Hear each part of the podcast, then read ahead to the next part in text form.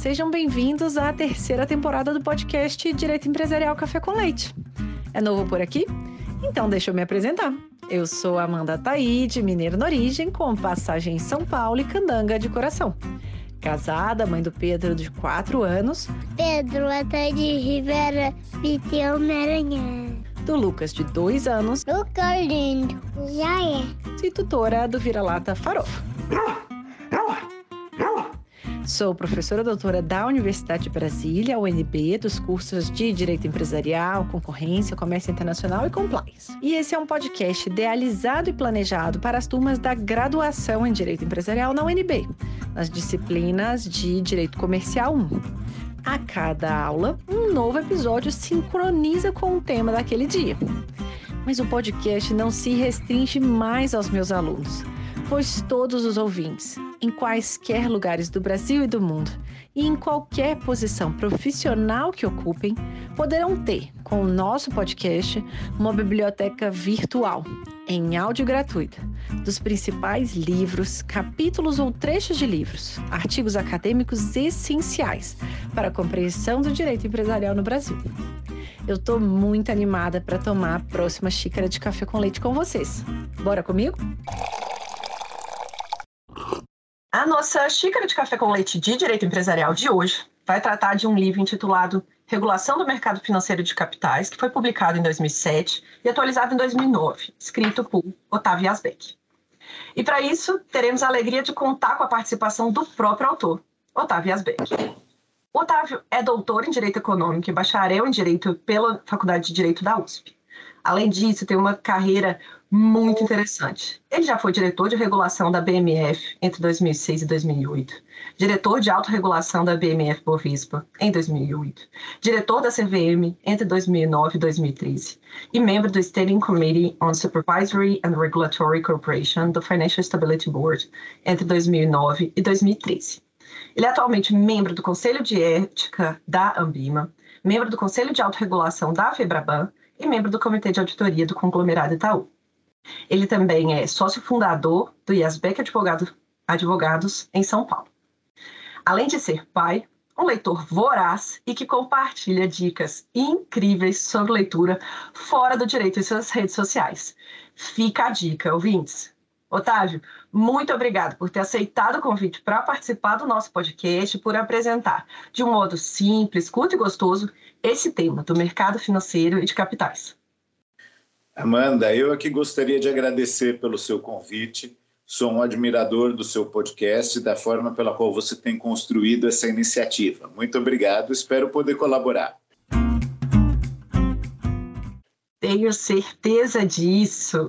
Então, eu queria entender, professor, de onde que surgiu a sua inquietação que te levou a escrever esse livro, né, sobre mercado financeiro de capitais e de que modo que esse livro se mistura também, né, com a sua própria trajetória profissional que a gente comentou brevemente aqui na sua apresentação.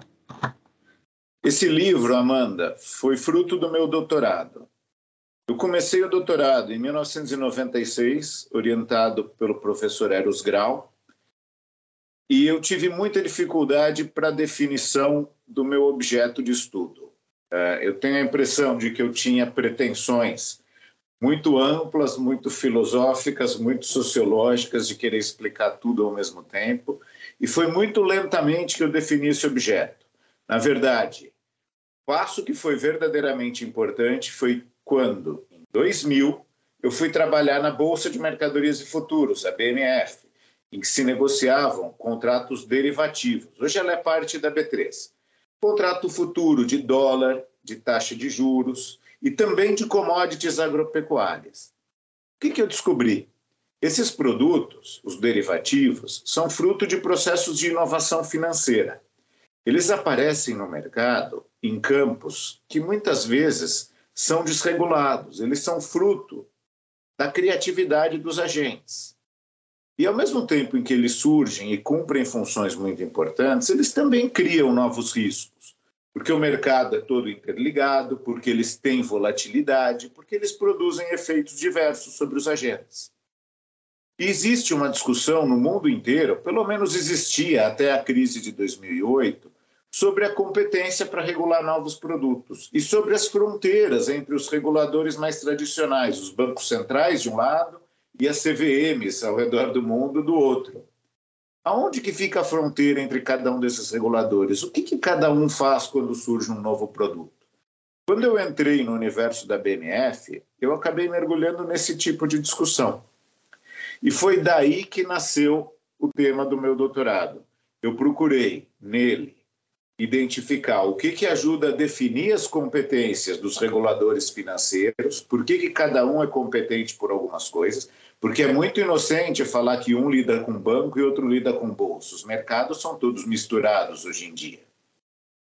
E para fazer essa análise, eu tive que dar uns passos atrás, eu tive que entender os produtos financeiros, a forma pela qual os agentes se organizam no mercado, para dali identificar o que é importante para os reguladores. Foi esse o esforço que eu tentei fazer, pelo menos interessantíssimo, acho que por uma série de razões. Primeiro, por, pelo fato do orientador ser o professor Eros Grau, que a gente teve a oportunidade de ouvir aqui no, no podcast com aquele livro Porque Eu Tenho Medo dos Juízes.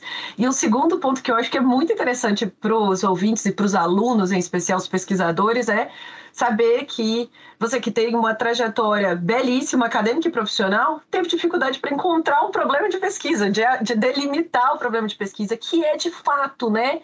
A grande dificuldade. Eu sempre falo com os alunos: primeiro a gente tem que delimitar o problema. Antes disso, não comece a escrever, pelo amor de Deus, porque senão vai, pode ter muita coisa jogada fora. Então, é interessante perceber que essa né, o livro foi resultado de tanta reflexão é, e de tanto esforço, né, aliando a teoria com, com a prática. Sabe que eu acho que esse é realmente um dos grandes desafios, Amanda. Quantas vezes a gente não faz uma banca de mestrado, de doutorado, e a gente vê que o objeto da pesquisa ele vai escapando, porque a pessoa não tem uma única pergunta que ajudou a nortear aquilo, ou a pessoa tem a pretensão de explicar o mundo inteiro, ou ela ficou com dó de jogar fora algum assunto que nem cabe lá, mas ela gostou do tema. Então, a delimitação do objeto foi o que tomou talvez mais tempo na elaboração do trabalho, porque é um processo de lentamente construindo objeto dentro da sua cabeça, né? É.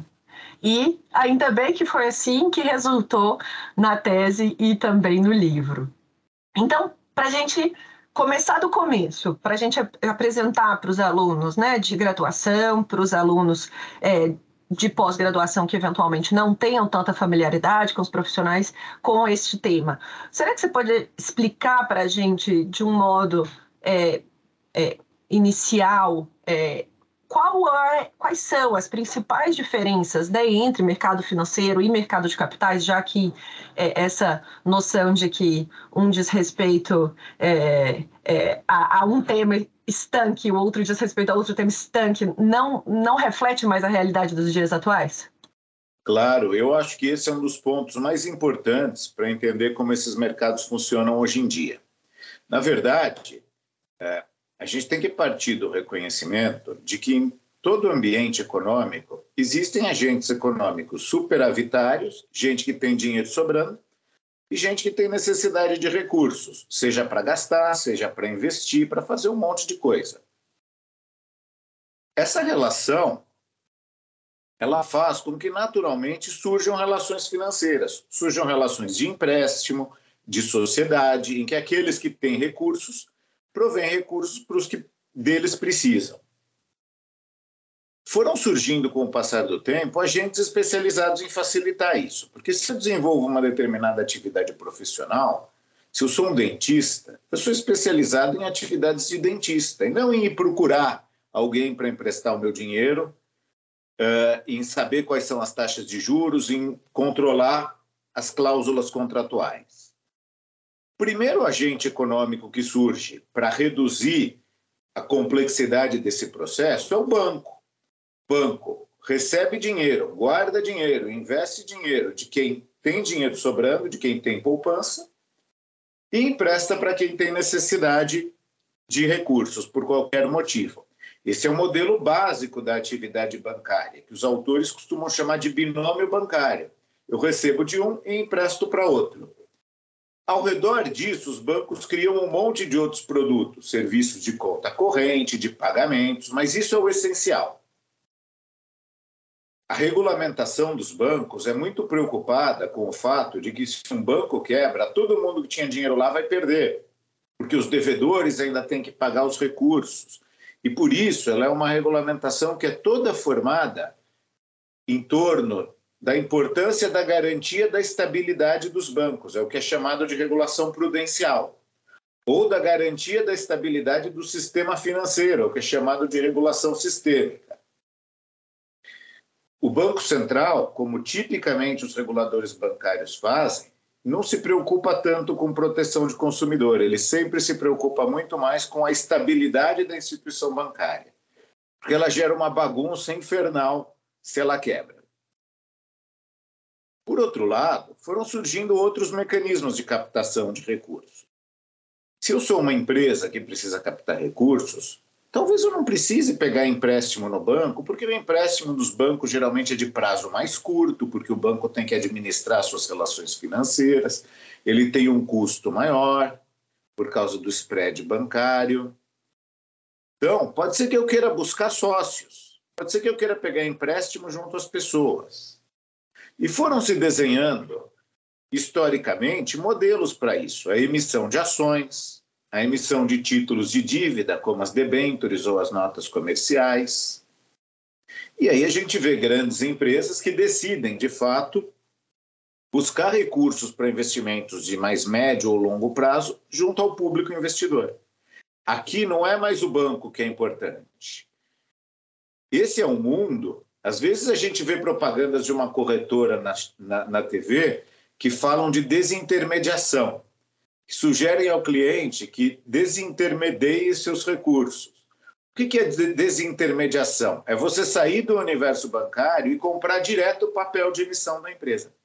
Mas nesse mundo surgem também uma série de desafios e de problemas. Por exemplo, eu preciso de alguém que facilite essas relações. Eu não vou bater na porta da Petrobras e falar quero comprar suas ações. Eu vou num corretor. E o corretor não vai ficar correndo atrás de outros corretores. Ele vai negociar em um determinado lugar, onde ele vai encontrar outros corretores que têm dinheiro, que, que têm ofertas de compra e venda dos seus clientes. Ele vai à bolsa. Então, para facilitar esse mercado de captação mais direta, surgiram bolsas, surgiram corretores, surgiram bancos de investimento. E esse mercado, que é o mercado de capitais, em contraposição ao mercado bancário, ele se organiza por uma lógica diferente. Nele, não é tão importante eu me preocupar com estabilidade. Porque se uma companhia aberta quebra, quem vai perder são os sócios dela, as pessoas que compraram ações, mas não necessariamente a sociedade como um todo.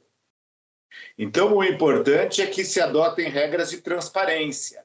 As companhias abertas são todas reguladas em torno de regras de transparência, prestação de informações ao mercado por atos que são chamados de fatos relevantes ou comunicados ao mercado, regras para demonstrações financeiras, porque o investidor é responsável pelo que ele compra. Ele tem que saber o que ele está comprando, mas a empresa é responsável por prestar todas as informações necessárias para o mercado. Da mesma maneira, foram surgindo aqui novos produtos, fundos de investimento, produtos mais complexos, como os derivativos que eu falei para você.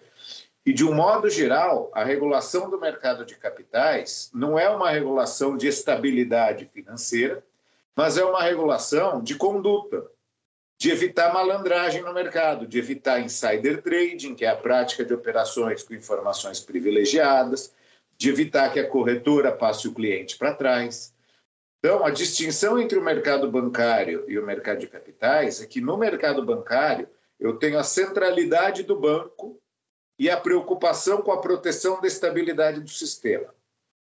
No mercado de capitais, eu tento fazer com que o investidor tome decisões racionais e eu tenho todo um modelo que garante que essas decisões vão ser protegidas vedando informação privilegiada, vedando malandragens por parte dos intermediários e por aí vai. Essa é a grande diferença entre os dois mundos.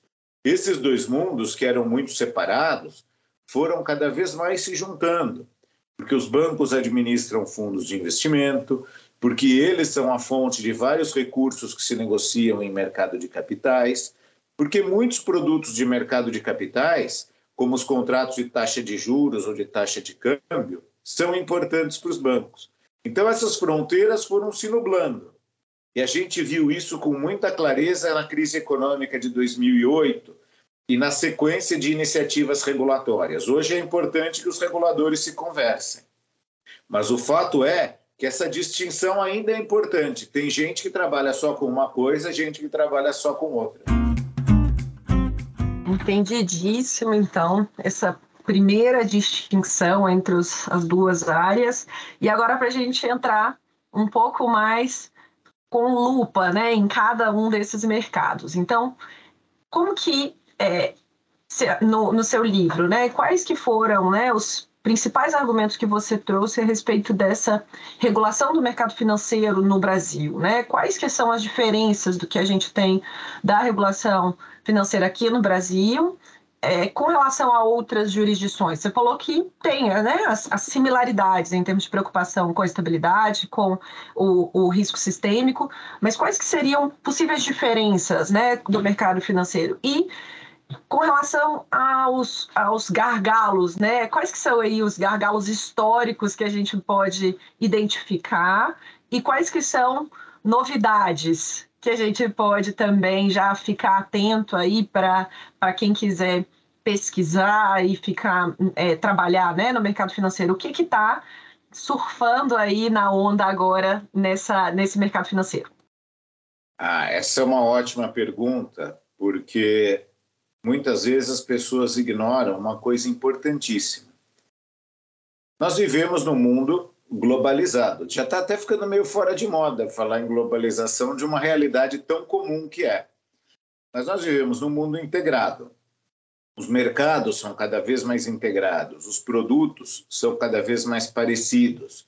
Então, quando houve a crise financeira de 2008, na época Logo na resposta da crise, eu estava na CVM e nós tivemos que participar de diversos fóruns internacionais para discutir harmonização regulatória, para discutir como determinados países que não tivessem boas regulamentações podiam exportar crises para outros. No entanto, ao mesmo tempo em que os mercados são cada vez mais uniformizados, é importante reconhecer que eles nascem em contextos específicos. Os diferentes produtos em cada país nascem tendo em vista os instrumentos jurídicos que existem em cada país e que permitem que eles existam com uma determinada forma, nascem tendo em vista as necessidades daquele país, nascem tendo em vista uma série de características locais. E, da mesma maneira, as, as estruturas de regulamentação no mercado estão diretamente ligadas às estruturas de administração pública em determinados países. Eu vou te dar três exemplos do que eu estou falando. No que diz respeito a produtos financeiros, os fundos de investimento no Brasil são historicamente organizados como condomínios. Nos Estados Unidos, eles têm uma natureza societária. Em diversos países, eles tinham essa natureza meio societária. Só que em países de civil law, marcados pela tradição continental europeia, essa natureza meio societária não funcionava. A gente tem menos flexibilidade nas formas do que eles têm nos países de common law. Então, quando se começaram a criar fundos em países como Brasil, como alguns países europeus, se teve que recorrer à figura do condomínio. E isso gera efeitos jurídicos super relevantes que a gente tem que entender quando a gente discute fundo de investimento no Brasil, fundo de investimento nos Estados Unidos, fundo de investimento no Japão. Os produtos são desenhados de forma diferente em cada um. Um outro exemplo que é importante, a estrutura de mercado de capitais. A gente gosta de imaginar muito a estrutura do mercado americano, com multiplicidade de investidores, capital mais ou menos pulverizado, companhias que são administradas por administradores que se tornam muito poderosos, porque muitas vezes você não tem controlador. Esse é o ideal para todo mundo que discute direito societário e mercado de capitais. Só que isso não é assim no mundo inteiro. Na Alemanha, o mercado de capitais foi inteiro construído a partir do segundo pós-guerra com participação dos bancos. Então, você tem uma participação muito maior do sistema bancário nas companhias. Você tem estruturas de conglomerado que se criaram que afetam o mercado de capitais. Você não pode falar no mesmo tipo de democracia acionária que você gosta de falar quando você está falando dos Estados Unidos. E aí os problemas são diferentes, a governança é diferente. Quando se discute governança nos Estados Unidos, você está discutindo uma coisa. Quando se discute governança na Alemanha, você está discutindo outra. E quando se discute no Brasil, você está discutindo uma terceira. Porque aqui nós temos grupos empresariais, muitas vezes de origem familiar, com controlador definido. São muito raras as companhias que não têm controlador definido. Então, por mais que os mercados venham se uniformizando e que a gente tenha que compreender as soluções criadas em outros países, a grande verdade é que os mercados são meio como que cicatrizes que vão se criando com base no histórico de cada país, na estrutura econômica, na estrutura social. E é muito importante a gente ter capacidade de entender isso. A gente não comprar simplesmente a literatura americana para entender mercado de capitais e achar que a gente está resolvendo todos os problemas, porque, na verdade, nós estamos lidando com uma realidade mais complexa. É por isso que eu tenho tanta mania de defender que quem tem que trabalhar com o mercado de capitais não pode estudar só oferta pública, só regras da CVM, mas tem que, antes de mais nada, gostar de economia, gostar de ler jornal e depois tem que estudar o que são os verdadeiros tijolinhos das construções jurídicas. Para mim, pessoalmente, quais foram esses tijolinhos? Direito civil e direito administrativo. Eu acho que não se faz direito empresarial sem estudar um pouquinho de direito civil, sobretudo parte geral do direito civil. E não se faz sem estudar direito administrativo um pouco, porque nós estamos lidando com mercados regulamentados, em que a fronteira entre o público e o privado é muito tênue. Eu acho que para quem quer hoje pensar em, em advogar em mercado de capitais, em mercado financeiro, o segredo talvez resida nessa cabeça aberta e enxergar que a gente está discutindo e vai discutir muitas vezes mais com economista, mais com administrador do que com outros advogados. E a nossa função é tentar, de alguma maneira, traduzir o que essas pessoas estão falando e que a gente vai ter que quebrar a cabeça para entender em um alfabeto jurídico que vai ser dado por aqueles tijolinhos do direito civil, da lei das sociedades anônimas, do direito administrativo. Acho que essas são as impressões preliminares que eu gostaria de trazer sobre esse ponto. Interessantíssimo. E sobre assim, essa diferença das jurisdições, a gente teve na segunda temporada a professora Viviane Muller Prado, comentando sobre voto plural. Ela, inclusive, trouxe né, a diferença das regulamentações entre voto plural, por exemplo, que existia no mercado de capitais brasileiro e do mercado de capitais nos Estados Unidos, acabou sendo, pelo menos alegadamente ou publicamente, sendo levantado como um dos argumentos pelos quais né, algumas empresas brasileiras acabaram fazendo IPOs na Bolsa de Nova York, não aqui. E isso acabou né, trazendo a essa, essa posição da B3 para possibilitar né, o voto plural que acabou sendo inserido aqui no Brasil no ano passado, em 2021.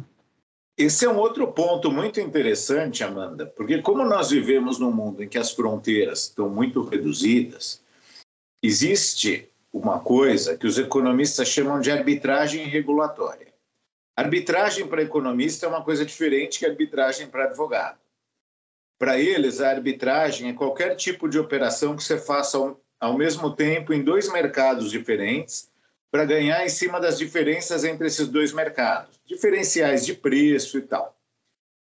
A arbitragem regulatória ocorre para os economistas quando um agente econômico opera em diferentes mercados para se beneficiar de diferenças da regulamentação. E, no fundo, por mais que os mercados sejam nacionais, como eles são muito abertos, você corre o risco de exportar um mercado se você não tomar cuidado na regulamentação. É como Churchill dizia: quando você proíbe um mercado, você cria um mercado negro. É mais ou menos isso que acontece aqui. Quando nós temos determinadas restrições regulamentares, nós corremos o risco de estimular que companhias brasileiras vão para mercados estrangeiros. É lógico, a explicação não é única, não é só por isso que essas companhias vão para lá. Mas é significativo que todas que foram adotaram modelos de voto plural.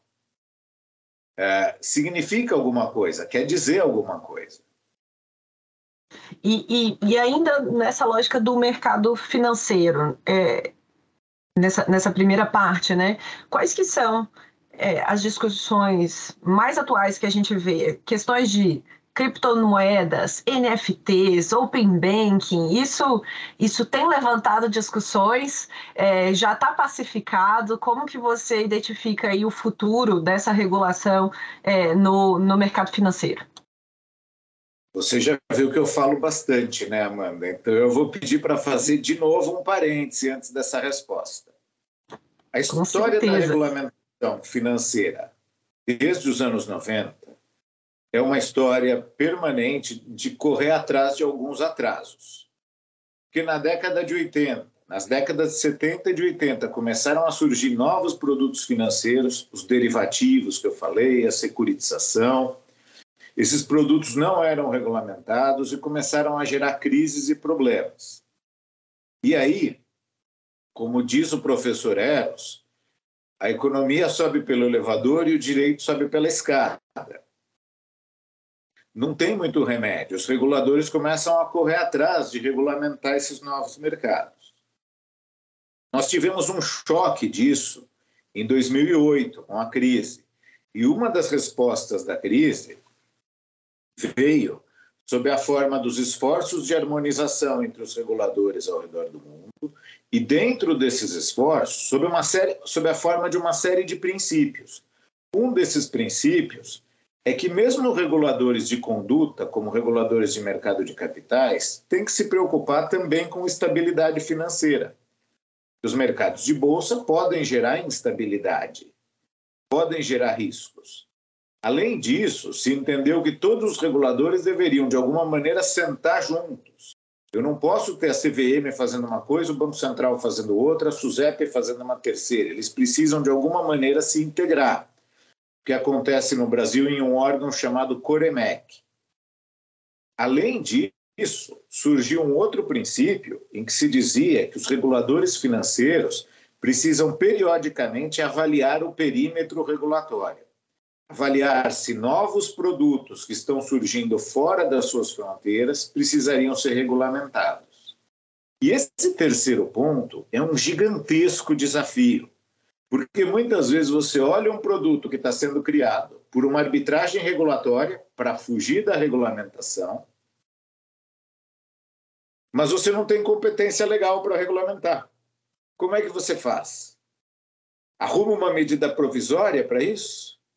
No caso da CVM, isso é até um pouco mais fácil, porque o conceito de valor mobiliário que era uma lista fechada, passou a permitir alguns conceitos que a CVM consegue interpretar. Então, ela consegue estender a sua competência, que é um pouco polêmico do ponto de vista do direito administrativo, mas o fato é que ela consegue, e ela tem feito isso. Com base nisso, ela reconheceu que alguns novos produtos eram valores mobiliários e podiam ser regulamentados. Mas, de lá para cá, da crise de 2008 para cá, os processos de inovação foram se acelerando muito mais. Começaram a surgir realidades relacionadas a criptomoedas, a toda uma criptoeconomia, por exemplo.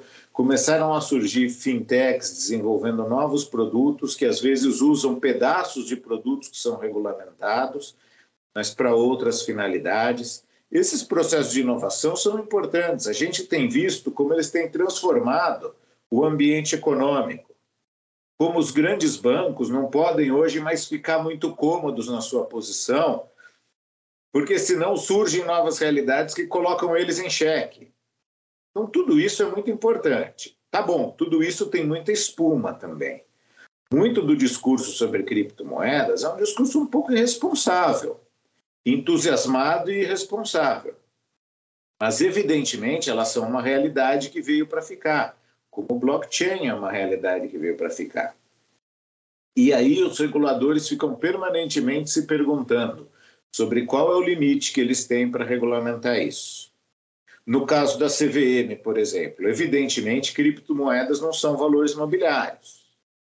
Mas quando eu crio um derivativo de criptomoeda, um fundo de investimento de criptomoeda, eu estou entrando no quadrado da CVM.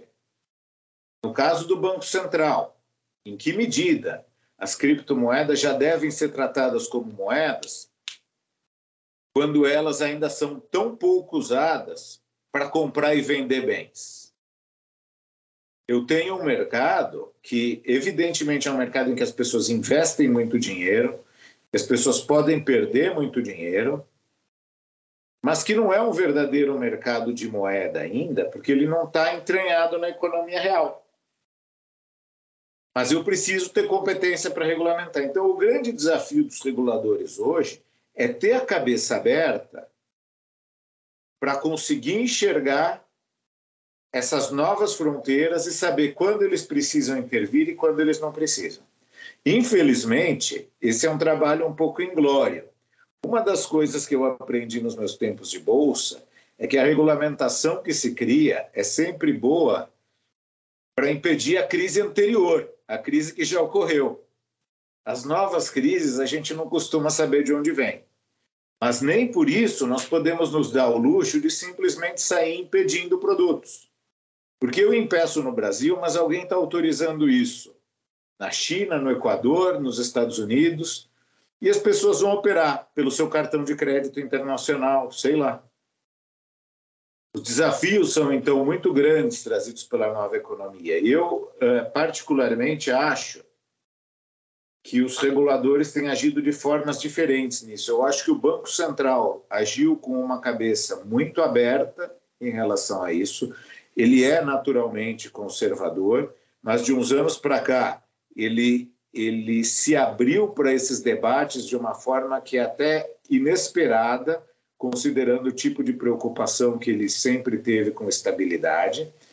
E a CVM acabou sendo um pouco mais conservadora do que eu acho que ela deveria ser. Nos últimos anos, a CVM começou a se mexer para lidar com processos de inovação, para se abrir para processos de inovação, mas eu sinto que numa velocidade menor do que ela deveria ter tido. E então caminhando para essa sabendo que não existem essas, essas diferenças tão estanques, não existe um muro né, na atuação entre os, os dois reguladores, mas caminhando um pouquinho mais para os desafios aí da CVM na regulação. É, o professor já mencionou algumas alguns desses desafios? E quais que seriam outros, assim, essas regras recentes de crowdfunding, quais que são os desafios que existem na, na investigação de condutas, então você mencionou a parte de insider trading, tem responsabilização de administradores, por exemplo, que depois de atos de corrupção que a gente viu, uhum. né, uma série de investigações, quais são as outras condutas, a gente tem vários nomes em inglês, né, que os alunos ficam às vezes até com dúvida para entender o que que são esses termos, se você puder explicar aí um pouco desses desafios, vamos dizer, da CVM em termos de regulamentações. Claro. Bom, como eu comentei com você, Amanda, a regulamentação de mercado de capitais ela é, na origem, uma regulamentação de prestação de informações para mercado. Isso se chama princípio do full disclosure. Se eu quero captar investidores, se eu quero buscar investidores, eu tenho que dar todas as informações para que esses investidores tomem uma decisão racional, informada, refletida. E aí, se eles perderem dinheiro, a responsabilidade é deles.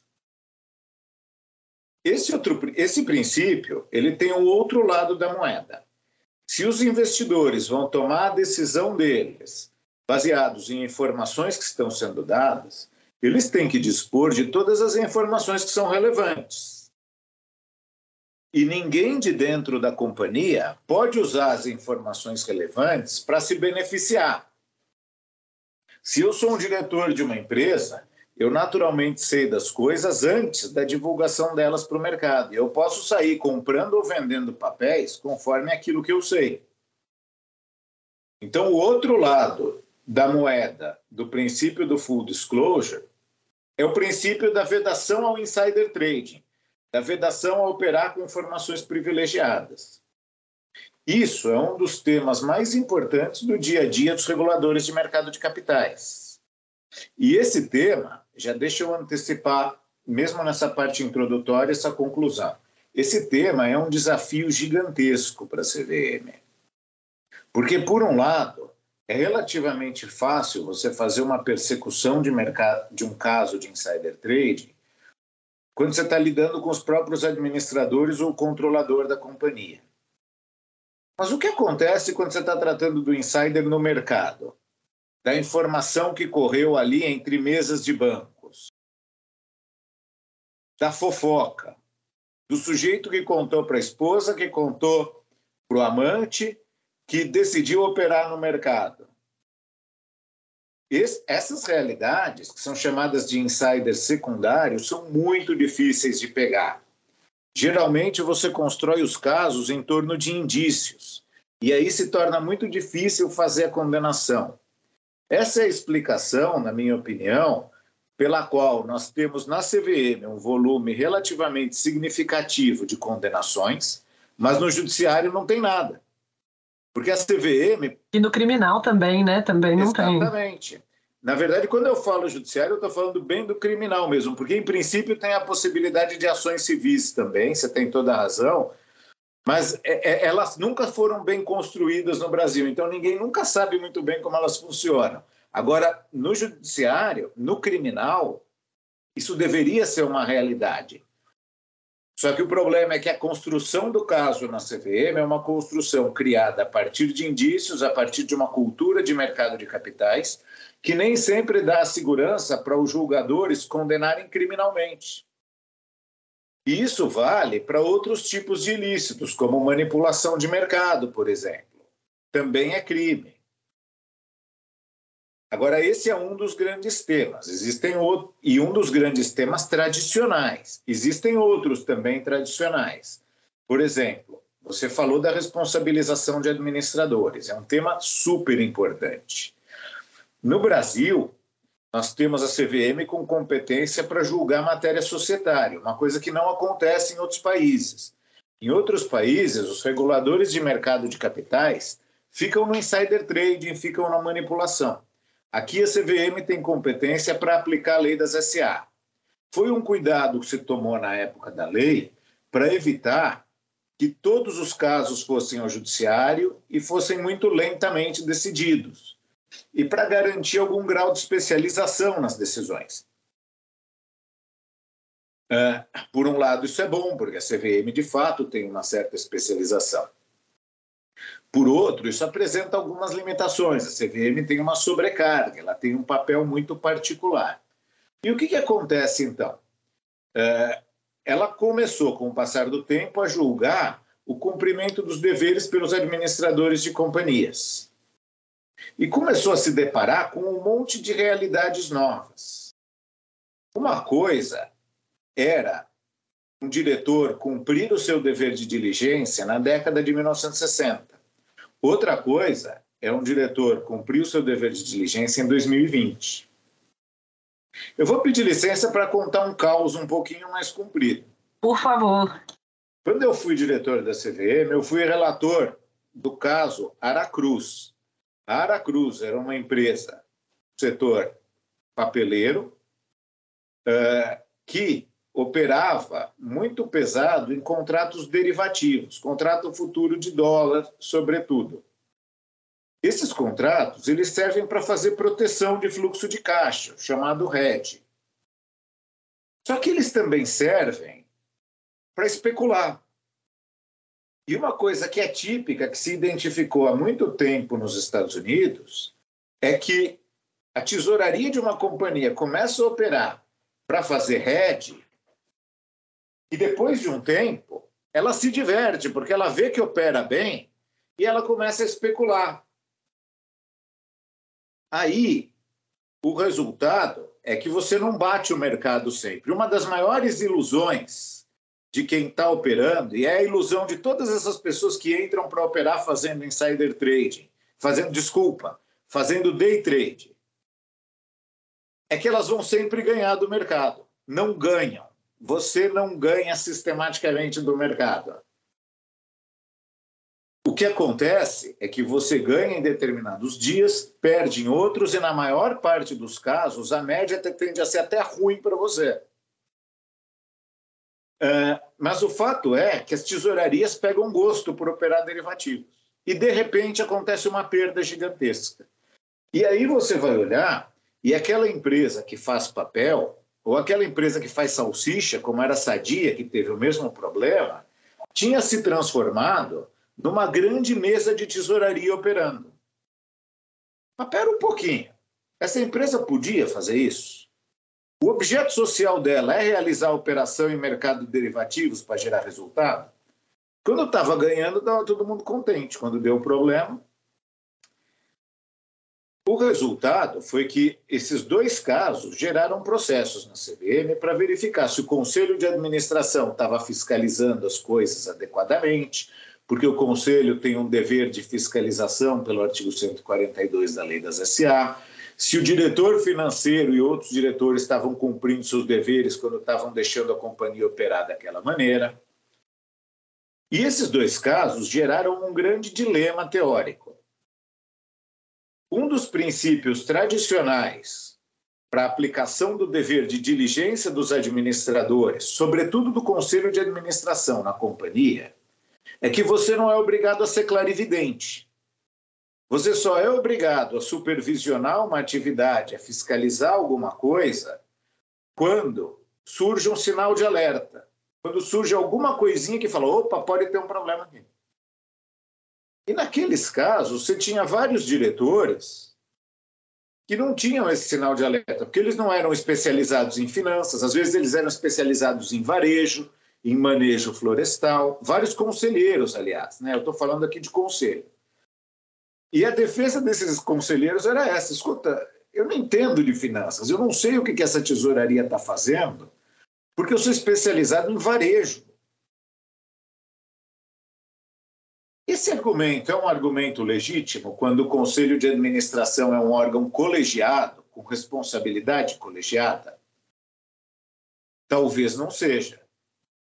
E eu, naquela época, fui estudar a forma pela qual esse debate evoluiu nos Estados Unidos e descobriu que, de fato, esse argumento não era mais legítimo.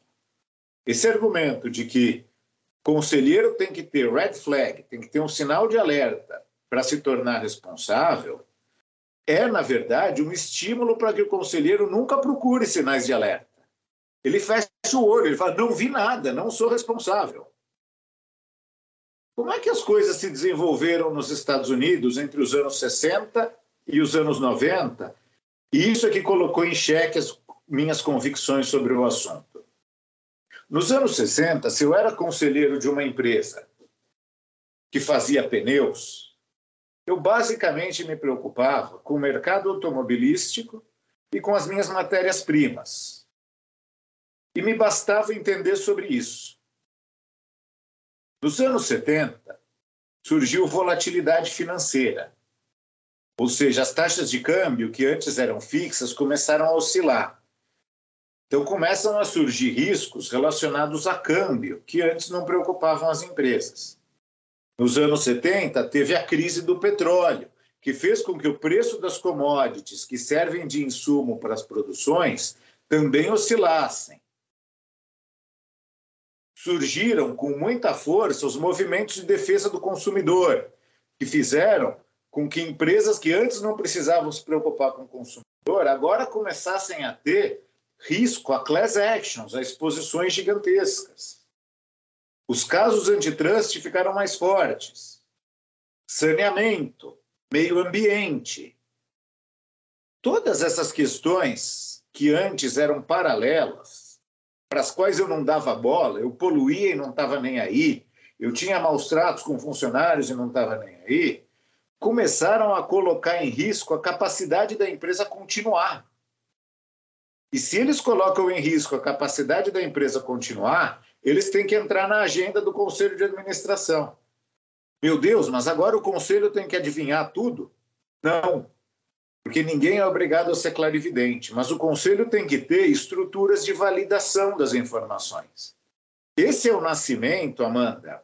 Isso é muito interessante de destacar. Esse é o nascimento da cultura de controles internos, que hoje é tão falada.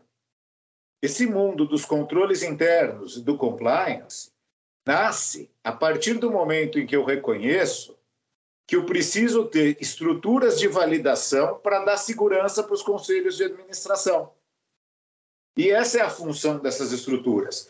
Não deixar que eu caia em regras anticorrupção, não deixar que eu descumpra regras de meio ambiente, não deixar que haja abuso trabalhista nas minhas empresas. Eu preciso ter estruturas de risco que mapeiem esses riscos, que criem regras e procedimentos internos. Uh, no Brasil, isso demorou muito para chegar.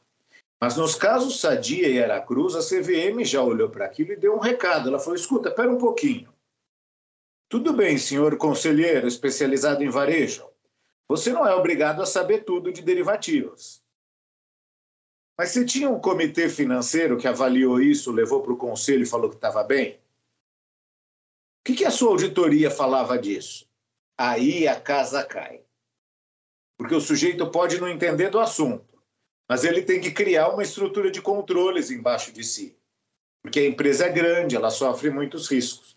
Isso foi um salto no dever de diligência para a CVM. Esse salto só se completou quando nós tivemos os vários casos decorrentes da Lava Jato, tivemos a lei anticorrupção antes, um pouco antes, é, porque na lei anticorrupção se começou a reconhecer também que uma das formas de mitigar a responsabilidade de administração da companhia é ter controles internos adequados. Controle interno pode falhar, eventualmente ele falha mas eu agi com diligência na construção dele. Eu fiz o que eu podia fazer com as informações que eu tinha. Isso é o mais importante. Então, o que a CVM viveu, desde os casos Sadia e Aracruz, que foram julgados em 2012, mais ou menos, para cá, foi um movimento de reconstrução do conceito dos deveres dos administradores, que os advogados de velha guarda ainda não entenderam. Tem um monte de advogado de velha guarda que ainda fala: a CVM hoje assume a responsabilidade objetiva dos conselheiros. Deu errado, o conselheiro é responsável. Não. A CVM está reconstruindo o conceito de modo a falar que, tudo bem, pode ter dado errado, mas você se cercou dos cuidados que você devia ter se cercado? Não basta você esperar aparecer um sinal de escândalo, um sinal de problema. Você tem que ter criado controles. Esse foi um dos grandes desafios da CVM. Agora, quando eu falo desses dois pontos, Amanda, do insider e dos desafios do insider e desse, e vou falar de um terceiro, vai. Manipulação de mercado. A instrução CVM 8 é uma instrução super antiga, curtinha, de uma página que define manipulação, condições artificiais de oferta, demanda e preço, e práticas não equitativas e operação fraudulenta. Essa instrução ela é super aberta, porque se você disser com muito cuidado tudo o que é manipulação, no dia seguinte surge uma manipulação nova. Então você tem que jogar com conceitos meio abertos. Ela quase não era aplicável até sete, oito anos atrás, porque era muito difícil identificar quando o mercado estava sendo manipulado. Só que os mercados viraram cada vez mais eletrônicos. E no mercado eletrônico você consegue. E no mercado eletrônico surgem novas formas de manipulação, com operações feitas em milissegundos, ordens enviadas e retiradas muito rápido para produzir efeitos sobre o mercado. Então, nos últimos anos, a CVM reconstruiu todo o arcabouço teórico das práticas de manipulação. Esses três exemplos, o insider, dever fiduciário dos administradores e as práticas de manipulação, são o tradicional da CVM, no que ela está se transformando, no que ela está se transformando em relação ao que ela já fazia. Mas a gente já viu que surgem novos produtos. A gente falou antes de cripto e das coisas que derivam do cripto. Vira e mexe aparece alguém inventando que a CVM deveria regulamentar créditos de carbono, o que seria uma bobagem, um erro, que não tem necessidade de regulamentar esse mercado. Quando você cria competências de regulamentação para algo que não é necessário, você só cria custo e desgaste. Mas você falou do crowdfunding. O crowdfunding é uma nova fronteira. Por que motivo? Porque nele eu estou falando de mecanismos de captação que conceitualmente estão bem no quadrado da CVM. Mas não é a captação de uma Vale, de uma Petrobras. É uma captaçãozinha para um projeto. Pode ser um projeto maior, pode ser um projeto menor, mas eles são marcados por muito mais informalidade. Então a CVM tem aqui um tipo de desafio que é muito particular. Ela pode regulamentar excessivamente esse mercado e aí, ao invés de só administrar os riscos dele, ela mata toda a criatividade que as pessoas poderiam ter para o crowdfunding. É a mesma coisa para pequenas e médias empresas que querem ir ao mercado. Eu não posso exigir tanto quanto eu exijo das companhias abertas de maior porte. Eu tenho que ter regras que tenham flexibilidade que não exijam estruturas de administração muito complexas que vão ser custo para aquelas empresas. Esse exercício que a CVM tem para fazer quando ela decide regulamentar alguma coisa, para mim, ele é muito parecido com um conto de Borges, aquele autor argentino que eu li há muito tempo. Ele, ele era um autor que gostava de inventar civilizações, inventar povos antigos, e contar histórias meio épicas sobre aqueles povos. Ele conta a história de um povo que vivia num daqueles desertos da Ásia, que era especialista em desenhar mapas. Eles eram famosos pela qualidade dos mapas que eles desenhavam. Só que eles quiseram começar a desenhar mapas cada vez mais exatos. E o mapa é mais exato quando ele é maior. Então, eles foram desenhando mapas cada vez maiores até chegar a mapas que eram do tamanho das cidades que eles estavam mapeando, do tamanho dos países que eles estavam mapeando. E aí a civilização perdeu a sua razão de ser, decaiu e desapareceu. E ele acaba o conto falando que hoje, quando você anda por aquele deserto, você vê grandes bolas de papel rolando ao vento. Na verdade, a tentação do regulador de pegar uma nova realidade e mapear, detalhar regulamentar todas as pequenas variações, cria esses mapas borgianos. Porque você regulamenta a coisa em tanta extensão e com tantos detalhes que você mata a capacidade que o mercado tem de ter criatividade. Por isso, é muito importante, por exemplo, uma iniciativa que a CVM e o Banco Central tiveram de criar sandboxes regulatórios. Você sabe que novos produtos surgem fora da regulamentação desenhadinha como ela está. Então, você deixa o cara brincar por um período com aquele novo produto dentro da caixinha de areia dele. Essa é a imagem. É uma caixinha de areia de playground onde o sujeito vai brincar em condições seguras. Ele desenvolve o produto dele, ele investe naquilo, ele começa a acessar um mercado com alguns cuidados, sem necessariamente se aplicar uma regra muito restritiva da CVM. Depois de um tempo, eu vou avaliar aquilo e vou verificar se precisa regulamentar, o que, que precisa, o que, que não precisa. Eu vou tomar o cuidado de ter a sensibilidade de não matar o produto logo no começo com excesso de regras. Esse foi um dos avanços mais bacanas que os reguladores fizeram para lidar com as inovações.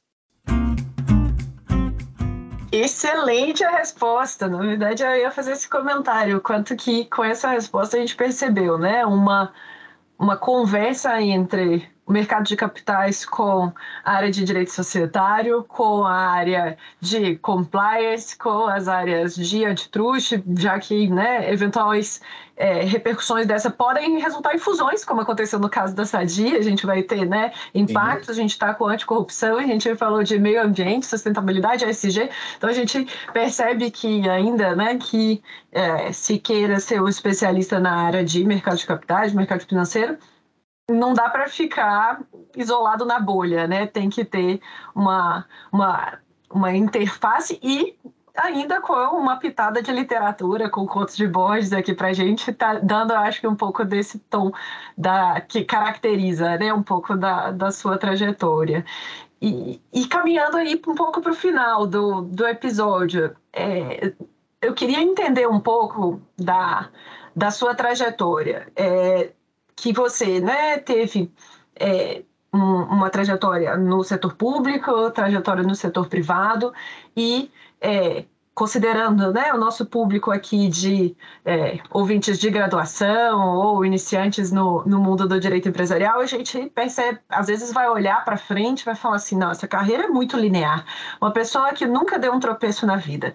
E, e eu queria verificar se você podia contar para a gente, assim, né, algum episódio que é, não aconteceu conforme planejado por você e como que isso te auxiliou na sua é, trajetória ou não auxiliou, porque é difícil a gente falar que o tropeço auxiliou, né? Mas como que isso te uhum. conduziu para a sua vida hoje e nesse sentido quais seriam as suas recomendações, né? Que você daria para esses estudantes, para esses profissionais é, no mercado de capitais, além né, daquelas que você já já mencionou ao longo aqui do episódio. Obrigado, Amanda. Na verdade, não tem nada de linear no processo de construção de carreira. O que tem são vários tropeços que a gente vai aprendendo, vai se corrigindo, é, vai lidando com as próprias incertezas. Né? Eu me formei em 1995 e, para falar a verdade, embora eu gostasse de algumas matérias, eu não tinha a menor noção de com que eu ia trabalhar uh, quando saí da faculdade. Eu até vejo que hoje existe uma diferença muito grande entre as novas gerações e a minha geração. A gente, a única distinção que tinha na faculdade era quem queria prestar concurso, que já se direcionava desde o primeiro momento. Agora, quem ia advogar não tinha ainda uma visão muito clara. Nos anos 90, o mercado de capitais era uma coisa horrorosa, que se esvaziava cada vez mais. Uh, a gente não conseguia enxergar na faculdade os grandes escritórios de direito empresarial, porque eles não apareciam tanto quanto eles aparecem hoje. Não era um mundo de internet, né? Então eu me formei sem ter muita noção, é, comecei a fazer o doutorado com o professor Eros, e como eu falei para você, eu mudei de tema diversas vezes, fui definindo bem aos poucos. O Eros teve uma paciência muito cristã nesse processo. Uh, e eu fui trabalhar num escritório de direito societário pequeno. Comecei a ter contato com matéria societária, a me interessar. Mas eu lidava naquela época com muitas frustrações de trabalhar num escritório que era muito pequeno e que, além disso, era um escritório de um professor da faculdade. Porque muitas vezes o escritório do professor não é o escritório que se profissionaliza completamente. Ele gira em torno da figura do professor. E muitas vezes você é só um apêndice. Hoje esse é um cuidado que eu, que eu tenho no meu escritório. Porque as pessoas hoje não se satisfazem com ser apenas um apêndice. Por mais que o escritório leve o meu nome, é importante que todo mundo construa a sua carreira, né? E eu fiquei por um bom tempo naquela estrutura, por um bom tempo não, por quatro, cinco anos, e comecei a ficar frustrado com aquilo, a ponto de ter decidido uma coisa que eu nunca quis fazer na vida, que era prestar concurso e fui fazer cursinho para prestar um concurso para a Procuradoria-Geral da República. Não deu certo, continuei pensando em alternativas, até porque eu, eu não tinha nenhuma embocadura, nenhum DNA para concurseiro. É, era uma coisa que violentava o meu modo de fazer as coisas. Até que surgiu uma oportunidade de ir como advogado para a BMF. A BMF não tinha um departamento jurídico, ela tinha apenas um diretor jurídico que foi meu chefe. E lá, no meu primeiro mês, surgiu um projeto de regulamentação que foi uma das grandes iniciativas que o Banco Central teve, a de criar o Sistema de Pagamentos Brasileiro, o SPB. O SPB foi o que levou o Brasil para um outro patamar em matéria de administração de riscos em mercado de capitais e financeiro. E o projeto produzia muitos efeitos na bolsa por causa da liquidação de operações. Então eu mergulhei naquilo, eu comecei a me interessar. Eu virei o sujeito esquisito que gostava daquele assunto e que gostava de conversar com os economistas da área de risco, por exemplo. Foi uma época que eu fiquei fascinado por lidar com esse pessoal de risco, que é um tema que virou muito importante na minha tese depois. Porque é um mundo novo. Aliás, eu fiquei tão fascinado que eu infernizei o presidente da Bolsa para me transformar em membro do comitê de risco da Bolsa. Ele falou, Otávio, você não entende de matemática, você não é não tem problema, tem riscos que não são tão quantificáveis, existem riscos legais, riscos operacionais. No fundo, era só curiosidade minha, eu queria aprender. E, por mais que eu tenha entrado numa posição muito simples na bolsa e com um salário muito baixo, o fato de eu ter pego gosto, de eu ter me dedicado pelo assunto, foi permitindo que as pessoas enxergassem algumas qualidades em mim. E aí eu fui construindo aos poucos a carreira nisso. É, eu tinha desenvolvi uma especialização em regulamentação de mercado por causa disso do trabalho acadêmico. Mas não foi exatamente planejado, foi em meio a muitas incertezas.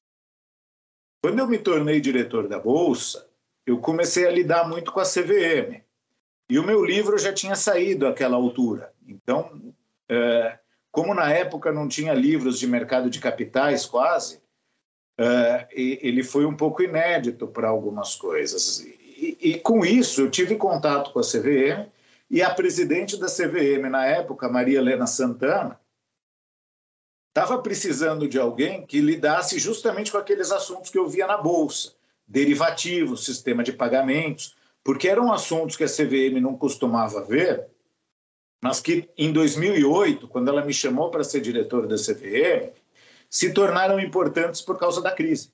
Então eu fui para a CVM por causa da crise. Novamente, um movimento não planejado. Eu nunca tinha pensado em ir para a CVM, mas eu tinha algo a colaborar naquele momento por causa de uma construção que eu tinha feito lentamente e com muitas dúvidas sobre o que, que funcionaria o que, que não funcionaria. Na CVM, eu alarguei meus horizontes. Tive acesso a discussões de companhias abertas, que não eram minha realidade antes. E por cinco anos eu fui diretor com muita satisfação, com muito aprendizado, uh, tentando construir de alguma maneira um nicho para fazer alguma coisa. Quando eu saí da CVM, surgiu uma nova onda de incertezas e de dúvidas. Monto meu escritório, vou para um escritório maior, o que, que eu faço? Segui uma dica do professor Guerreiro. Otávio, espera. Você vai ver como as coisas vão começar a se desenhar. Com o passar do tempo, começaram a surgir alguns pareceres, algumas demandas, e a partir dali eu fui começando a construir o meu próprio escritório. Logo depois, voltou dos Estados Unidos. Na verdade, eu ainda trabalhava de casa, mas voltou dos Estados Unidos uma moça que tinha sido minha assessora na CVM e que você já fez o podcast com ela, Marina Coppola, e nós montamos o escritório juntos. E a partir dali o escritório começou a se desenvolver e ocupar espaços. Mas até hoje, Amanda, a gente se preocupa o tempo inteiro com qual que é o nosso verdadeiro objeto porque nós começamos com pareceres, começamos com defesas de CVM, com suporte a conselho de administração. Mas depois que eu saí da CVM, muita gente saiu também e começou a fazer a mesma coisa. Quais são os novos horizontes? Em que medida, cada vez mais, o direito empresarial não está ligado ao direito penal, por exemplo, e cada vez mais a gente não tem que lidar com criminalistas e entender essas realidades. Em que medida a litigiosidade excessiva não faz com que eu tenha que olhar um pouquinho para a arbitragem e para o contencioso? Então, esse processo é um processo em que a gente tem que o tempo todo repensar a nossa posição, aprender, procurar se qualificar, e não tem remédio. Muitas coisas são geradas pelo acaso. E aí a gente tem que estar com as orelhas levantadas para estar tá atento para essas possibilidades, para agarrar essas possibilidades quando elas surgem. A gente não pode estar tá fechado, trancado dentro da nossa sala, só fazendo aquele trabalho. A gente tem que estar tá atento. Isso me lembra um outro pequeno conto do Bertolt Brecht. Ele tinha um personagem chamado Herr Cohen, o Sr. Cohen. E era um personagem que ele usava para pequenas histórias, para pequenas fábulas. E ele tem uma história que ele conta que o Sr. Coyne estava andando num braço de mar, passeando na praia, e a maré começou a subir. Ele olhou para o lado e falou: Ih, não quero molhar meus pés ainda, como é que eu vou fazer para sair daqui? A água foi subindo, já estava nos calcanhares, no joelho. E ele só olhando: o que, que eu vou fazer? Água na cintura. Aí ele olha, vê um barquinho longe, começa a acenar para o barquinho. O barquinho passa. Já está com água no peito, desesperado. Quando a água chega no pescoço, ele sai nadando. No fundo, o importante é a gente saber que chega uma hora que a gente tem que sair nadando. E toda a preparação que a gente faz hoje prepara a gente para sair nadando nessa hora. O instrumental que existe não é o barquinho que está passando lá longe que vai te pegar. É o instrumental que você tem de ter aprendido a nadar em algum momento. Eu acho que essa é a construção que a gente tem que fazer. A gente vai ter incerteza, a gente vai ter medo e muita coisa vai dar errado. Mas a gente tem que se preparar e a gente tem que estar com a cabeça muito aberta para as oportunidades. Bacanérrimo, adorei, adorei essa entender um pouco mais, né? Eu acho que quando a gente ouve um pouco dessas dessas dificuldades que são naturais, são humanas, né? E essa o acaso, mas o acaso um acaso atento, digamos assim, né? Então, Sim. então achei interessantíssima essa esse conto e certamente já me marcou, então acredito que venha marcar e outros dos nossos ouvintes também. E por fim, para a gente finalizar a nossa conversa, eu queria escutar um pouquinho é, quem que você gostaria de ouvir aqui no podcast para a próxima temporada? Então, qual livro que te marcou? Qual autor ou autora que você gostaria de ouvir? Você, professor Otávio, foi recomendado em uma série de episódios anteriores, que eu me lembro aqui de cabeça, é, o, eu me lembro claramente do Fernando Meira, que é o, o sócio-gestor, co-gestor né, do, do escritório Pinheiro Neto Advogados. Ele falou diretamente, né, para entrevistá-lo, por exemplo, e eu me lembro de pelo menos mais dois episódios em que seu nome foi mencionado para a gente ouvir. Então eu queria verificar, assim, tanto pessoas que tenham marcado sua trajetória, pessoas novas que sejam novos talentos, textos que sejam importantes. Você mencionou, por exemplo, o texto de é, a expressão democracia acionária. Então, esse termo cunhado por Galgano, né? A gente vai ter uma um, um episódio tratando desse, desse livro, do, do, desse texto do Galgano. Então, eu queria entender um pouquinho quem que você gostaria de ouvir também aqui para as próximas temporadas. Primeiro, eu fico muito contente de ter sido lembrado por uma pessoa como Meira, um grande advogado como ele, e por outros colegas. E agradeço novamente, Amanda, pelo convite para participar desse podcast. Eu fiquei muito feliz e muito honrado com a oportunidade. Eu pensaria de imediato em três nomes. Primeiro, aliás, em quatro nomes. Primeiro é do professor Guerreiro. O professor Guerreiro tem uma visão da sociedade anônima e das atividades empresariais, de um modo geral, que é muito marcada por uma formação humanística dele e por um rigor jurídico que é fantástico difícil de conversar com o professor Guerreiro é que às vezes você está discutindo, surgem vários assuntos e aparecem pérolas que você fala, como é que eu nunca tinha pensado nisso? Você tem que estar atento para pegar essas pérolas, porque são insights geniais, mas é uma, é, é uma experiência fascinante, muito enriquecedora. O segundo é o Luiz Alberto Colonna Rosman. O Rosman foi sócio do Alfredo Lame Filho e do Bulhões Pedreira, os autores da Lei das SA. E ele tem uma visão da Lei das SA, herdada do Bulhões Pedreira, em que todo o regime da lei se constrói a partir do regime do capital social. Essa visão foi iluminadora para mim. Eu entendi como o regime construído por capital social acaba gerando efeitos para se interpretar diversos outros pontos da lei. A terceira pessoa é o Marcelo Adamec. Para mim, é uma das maiores inteligências da nova geração. Eu acho o livro dele sobre responsabilidade dos administradores fantástico, rigorosíssimo. Tenho muitas discordâncias de interpretação do Marcelo em matéria de conflito de interesses, mas esse livro é um, uma obra fascinante. Por fim, eu penso em um grande advogado, que é o Sérgio Spinelli, que foi sócio do escritório Matos Filho por muitos anos e hoje está com a sua própria boutique. O Sérgio é um criador de negócios, é uma pessoa de uma criatividade impressionante.